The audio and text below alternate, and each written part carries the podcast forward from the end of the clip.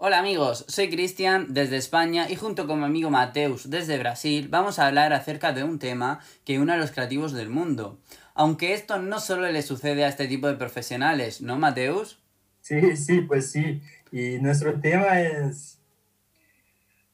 Y bueno, ¿cómo vamos a hablar de bloqueos creativos? Se nos ocurrió hacernos los cancheros y fingir que olvidamos el tema, pero la verdad no nos pareció para nada guay. Entonces, como no se nos ocurrió nada mejor, nuestra broma es presentar una mala y dejar registrado que no la hicimos. Perdón, Cristian, una vergüenza. Sigamos. Está bien, Mateus. Entonces, eh, vamos a empezar con el podcast Hoja en Blanco. Y vamos a hablar del bloqueo creativo y la ansiedad que esto produce. Para los que no sepan eh, muy bien qué es la ansiedad creativa o el bloqueo creativo, eh, no es simplemente una palabra que tenga un buen naming, porque no nos engañemos, ansiedad creativa, como naming, tiene su gancho. Pero no vamos a hablar de eso, vamos a centrarnos más bien un poquito en la ansiedad y, el bloqueo que produce. Pues bien, eh, la ansiedad tiene un carácter anticipatorio y hace que nos preocupemos de las cosas antes de que pasen, por lo que en muchas ocasiones estamos haciendo una montaña de un grano de arena. No, Mateus, ¿tú qué consideras que tiene relación con la creatividad? Sí, creo que está perfectamente ligado y para mí un tema muy importante en, relación a esto es el tiempo. Si tienes que hacer un, un, laburo y tienes mucho tiempo, capaz que te vas a perder como eh, intentar hacer algo perfecto, no sé, planear y todo, pero al revés, si tienes poco tiempo, capaz que vas más uh, de, de una manera por instinto y capaz que te sale mejor. Pero no sé, no sé qué te ha pasado ya de esto, cuál es tu experiencia, Cristian, contame. Sí, efectivamente, yo creo que el perfeccionismo tiene mucho que ver, ¿no?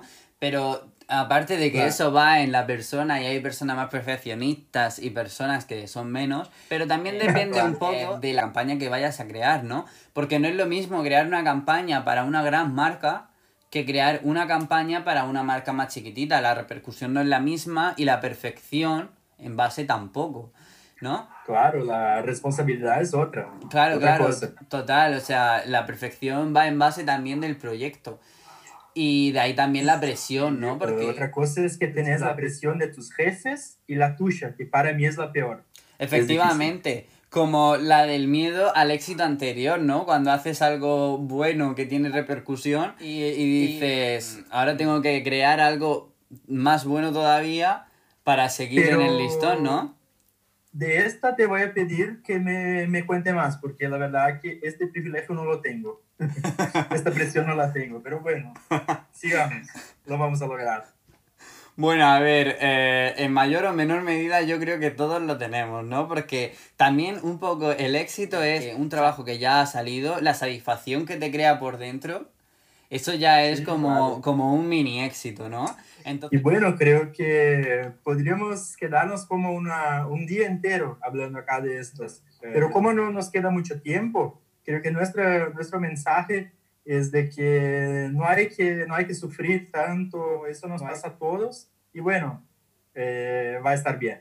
¿No te parece, Cristian? Sí, sí, efectivamente, este tema da para hablar y hablar y hablar, como tú dices, pero básicamente vamos a quedarnos con lo esencial y es que lo mejor ya es, dejarlo para otro episodio, ¿no? Y sí, pero ¿qué vamos a hablar en el próximo episodio? Vamos a darle una vuelta a ver qué se nos ocurre y si no tenemos un bloqueo creativo, algo bueno saldrá. Vale, genial, genial, genial. Y bueno chicos, nos vemos. Un abrazo grande desde Brasil. Un abrazo desde España.